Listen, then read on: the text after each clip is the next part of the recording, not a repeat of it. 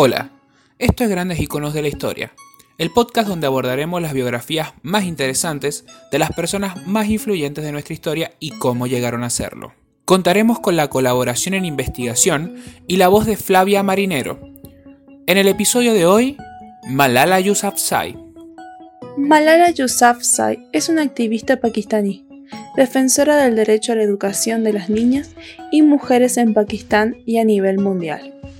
Ganadora del Premio Nobel de la Paz y autora de su biografía, la representa un mensaje de esperanza y un llamado a jamás bajar los brazos ante las opresiones.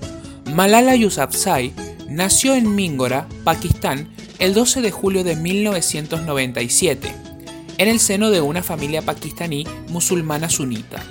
Se crió junto a sus padres, Tor Pekai Yousafzai, su madre, y Saudini Yousafzai, su padre. Creció junto a sus hermanos Kusal y Atal, en la localidad de Swat Valley, al noroeste de Pakistán.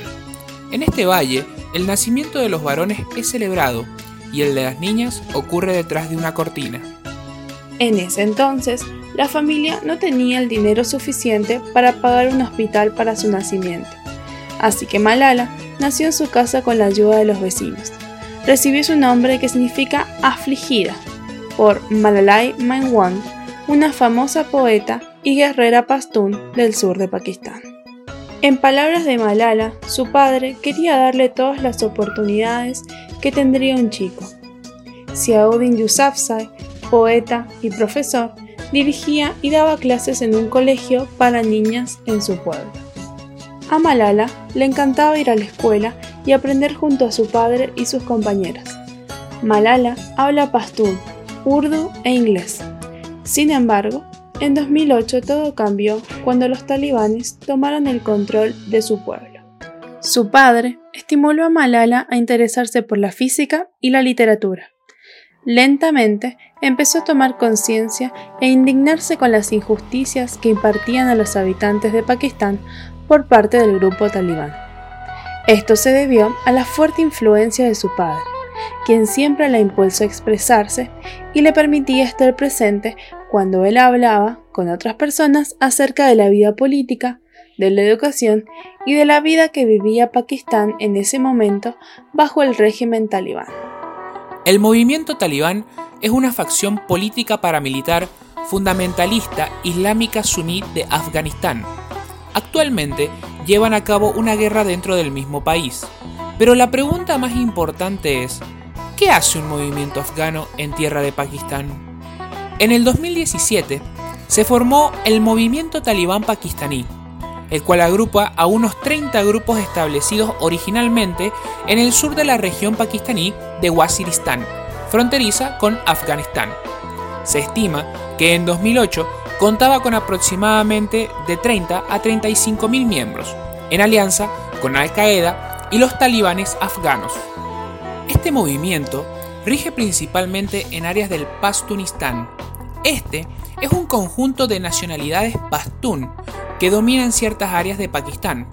A veces se denominan como una región independiente de Pakistán, poblada de pastunes, la cual se considera reivindicada por Afganistán.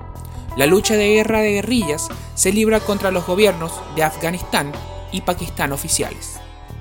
El movimiento talibán sigue una doctrina extremista islámica modernista, aunque disfrazada de ortodoxia, cuya idea de sociedad está basada en interpretaciones estrictas de lo que debe ser la vida de un musulmán.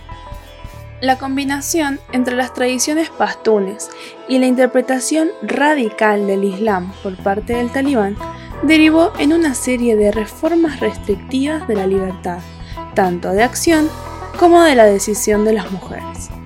Las reformas regulaban principalmente la forma de vestir de las mujeres, su comportamiento en público, la libertad de tránsito y sus responsabilidades con la sociedad. Si bien Pakistán es una sociedad tradicional, en donde la masculinidad ha estado siempre presente arraigada a su cultura, estas reformas delegaron a las mujeres la obligación de hacerse cargo de las tareas domésticas, entre las cuales estaba el cuidado y la educación de sus hijos. Utilizar diariamente el burka una prenda de vestir que envuelve todo el cuerpo es una de las reformas más conocidas y con mayor impacto mediático hacia el exterior, debido a que implica cubrir por completo el cuerpo de la mujer. Se prohibió trabajar, excepto en el sector sanitario, particularmente en los hospitales de Kabul. Pero la mujer que trabajara en el sector médico no debía sentarse en el asiento siguiente al del conductor. Tampoco se les permitía trabajar fuera del hogar. Se controlaban sus desplazamientos y se les prohibió salir sin escolta. Por orden de la milicia fundamentalista, las escuelas femeninas fueron cerradas y las mujeres que caminaban solas en la calle eran asesinadas en las mismas. La escuela en la que Malala estudiaba y de la que su padre era dueño debió ser cerrada. No pasó ni un solo día sin que la pakistaní no deseara volver a la escuela. Los extremistas radicales, entre otras cosas, prohibieron que las niñas fueran al colegio. Malala, en enero de ese año, se despidió de sus compañeras. En tiempos de cultura talibán, el destino de las mujeres es la cocina y prepararse para tener hijos, preferentemente antes de los 18 años.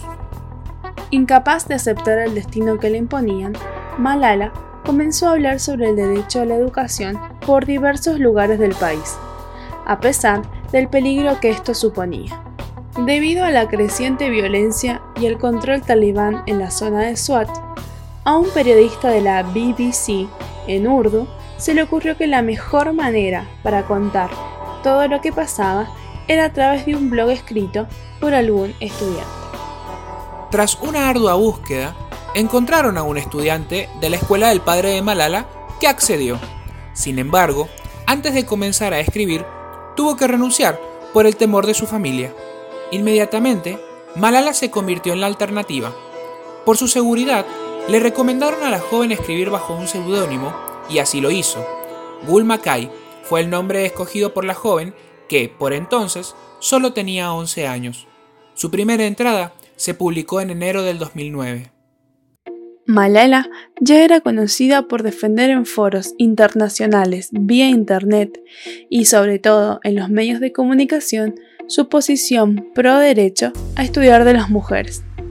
Malala dio un discurso público para recuperarlo. Esto la convirtió en objetivo de los talibanes y comenzó a recibir amenazas de muerte. Cuando éstas se volvieron insoportables, su padre decidió que ella tenía que tomarse un tiempo para resguardarse y callar. Malala se indignó aún más y le dijo a su propio padre que fue él quien le enseñó a soñar y a luchar por una vida mejor. Y porque así nuestra voz se va a multiplicar, aunque la muerte llegue. En ese momento, nadie se hubiese imaginado que el talibán podría atacar a una niña. Es cierto que hubo varios incidentes en los que los talibanes quisieron darle una lección a las mujeres. A principios de 2009, una bailarina acusada de inmoralidad fue ejecutada. Está claro que para la cultura talibán el lugar de la mujer se reduce a vivir casi ocultas dentro de las casas, a no poder salir solas a la calle, a transitar toda su vida con atuendos que las tapen casi por completo, su rostro y su cuerpo, y a partir de los 18 años, entre otras cosas, a procrear.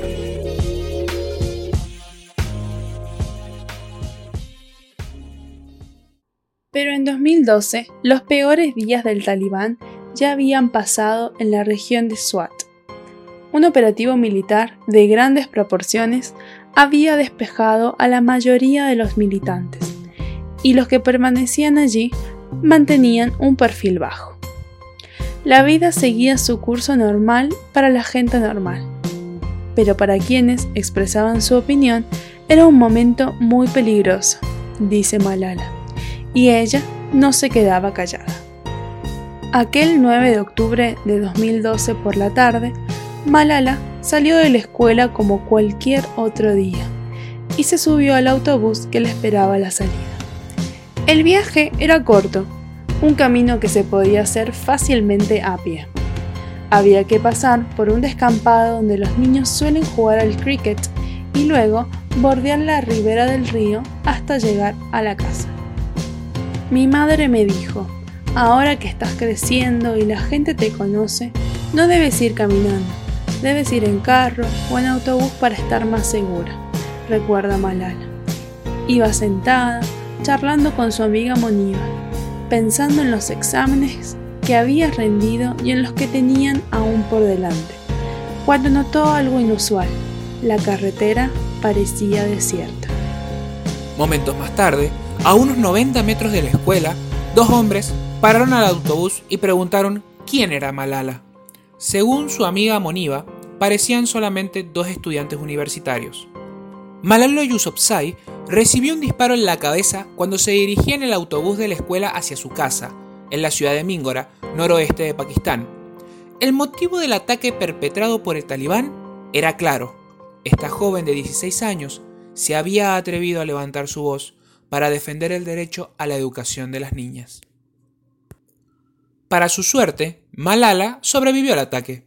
Según lo que ella misma relata, el 9 de octubre de ese mismo año, un talibán asaltó su autobús escolar preguntando quién era Malala. Tras descubrirse quién era, el asaltante le disparó en el lado izquierdo de su cabeza. Otras dos niñas también fueron alcanzadas por las balas. Por la gravedad de las heridas, rápidamente fue trasladada en helicóptero a un hospital en Peshawar. Allí consiguieron extraerle la bala y pudieron salvarle la vida. Su padre, mientras acompañaba a su hija en el helicóptero que la trasladaba de urgencia desde Vale de Swat a un hospital militar en Peshawar, le pedía a sus familiares que iniciaran los preparativos para el funeral. La joven despertó 10 días después del atentado en un hospital en Birmingham, donde le esperaba un largo proceso de recuperación. Estuvo internada en el Hospital Reina Isabel de Birmingham, en Inglaterra, hasta el 4 de enero de 2013, que recibió el alta, luego de numerosas cirugías de cráneo y de recibir una placa de titanio en el cerebro y un dispositivo auditivo. Pronto se supo del atentado en todo el mundo y los medios de comunicación se hicieron eco de la noticia. Mientras se recuperaba, recibió apoyos de personalidades como Barack Obama, Ban Ki-moon o Madonna. Malala Yousafzai, tras operaciones y rehabilitación, sobrevivió al atentado, aunque ahí no acabó el peligro. Cuando llegó a oídos de los terroristas, la volvieron a amenazar. Sin embargo, esto no amedrentó a la joven. Tras una serie de operaciones para restituir tanto su capacidad auditiva en uno de sus oídos y para reconectar un nervio facial que le devolviese el movimiento a una parte de su rostro, Malala dio un paso crucial que demostró en qué medida había superado el incidente del autobús. Malala celebró su decimosexto cumpleaños con un discurso frente a una asamblea de jóvenes en la sede central de las Naciones Unidas en Nueva York y dijo, un niño, un maestro, un lápiz, un libro pueden cambiar al mundo. Esto lo mencionó ante una multitud que la ovacionó de pie. Cuando vi a 400 jóvenes de más de 100 países me dije, no solo le estoy hablando a la gente de Estados Unidos y otros países, le estoy hablando a todas las personas del mundo. Un niño, un maestro, un libro, un lápiz pueden cambiar al mundo, y su discurso no se ciñe solo a la educación. En la entrevista con la BBC, Malala enfatizó la importancia de dialogar con el talibán para alcanzar la paz. La mejor forma de resolver los problemas y luchar contra la guerra es a través del diálogo, dijo. Eso no es un tema para mí, es un trabajo del gobierno y es también un trabajo de Estados Unidos. En 2013 creó junto a su padre la Fundación Malala, que ayuda a las niñas de todo el mundo a tener acceso a la educación. Ese mismo año publicó su primer libro, Yo soy Malala. Después de dos años recuperándose, la activista se trasladó con su familia a una casa nueva en Reino Unido. En 2014, año en el que ganó el Nobel de la Paz, siendo la persona más joven en conseguirlo. En su país, miles demostraron admiración por la joven que se convirtió a los 17 años en la Premio Nobel de la Paz más joven de la historia, galardón que compartió con Kailash Satyarthi, activista contra el trabajo infantil en la India. Además, fue portada de la revista Time nombrándola una de las 100 personas más influyentes del mundo en ese año. Recibió alrededor de 40 premios y honores como resultado de su activismo y de su fuerza. En ese momento, Malala no tenía un smartphone, de hecho, ni siquiera tenía perfil en alguna red social, para poder centrarse al 100% en su educación. La joven pakistaní también recibió el Premio Nacional de la Paz en 2011 y el Premio Simone de Beauvoir en 2013 y recientemente el Premio Sájarov ese mismo año por su lucha por la educación de las mujeres en ese país. En abril de este año 2020 realizó un tour alrededor del mundo llamado Girl Power Trip para reunirse con chicas de todo el globo y luchar por su futuro a través de un mensaje de inclusión. Fue nombrada mensajera de la paz de la ONU y, en su discurso tras ganar este premio, dijo, Estamos en un punto en el que tenemos que tomar una decisión, estar en silencio o hablar. Si escoges la primera opción, demuestras que estás aterrorizado. En cambio, si hablas, puedes ayudar a la gente. En el año 2014, tanto Malala como su padre fueron amenazados de muerte por el régimen talibán. Ella dice que nunca pensó que los talibanes fueran capaces de agredir a una niña. Y dijo, me preocupaba más mi padre, pero llegué a preguntarme, ¿qué harías, Malala, si llegara un talibán?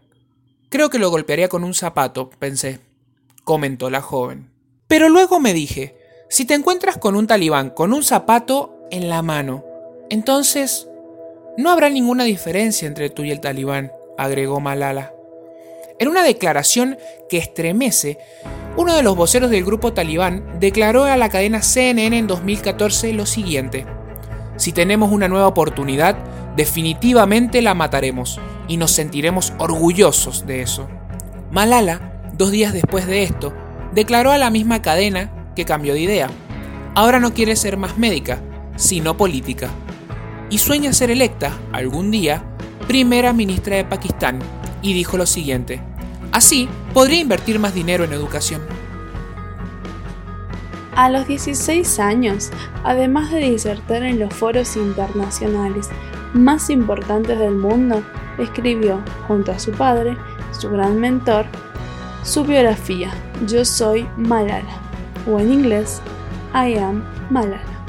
En 2015, un tribunal antiterrorista pakistaní condenó a cadena perpetua a 10 hombres por el intento de asesinato en el 2012 de Malala Yousafzai.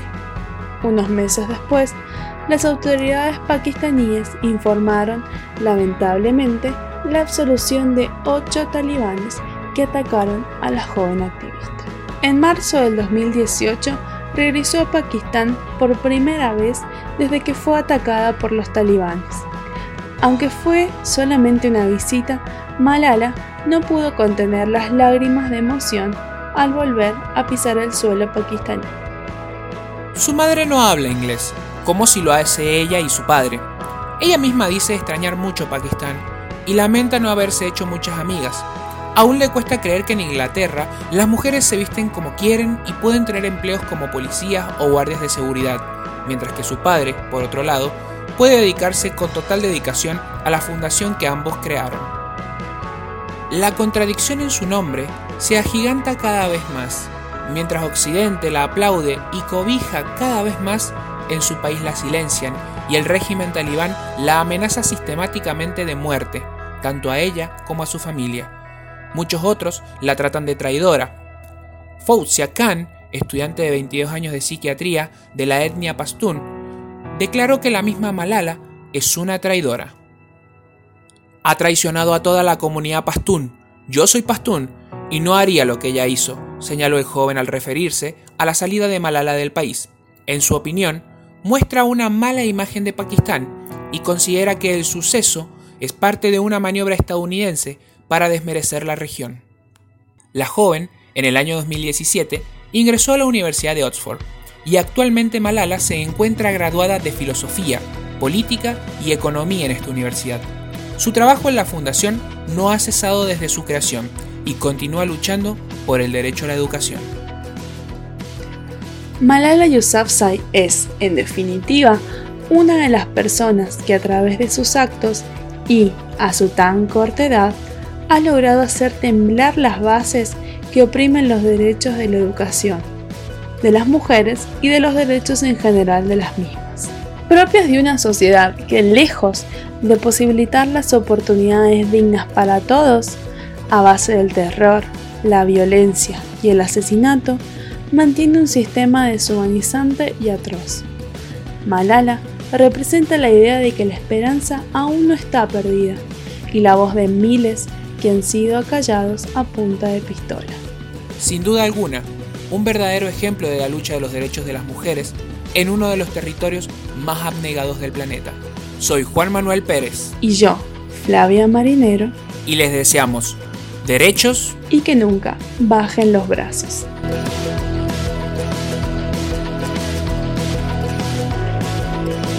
Si te gustó el podcast, seguí mi canal para enterarte de próximos lanzamientos. También puedes seguirme en mis redes sociales, Instagram, arroba juan-ma095 y si no también en Twitter, arroba juan8896ma241.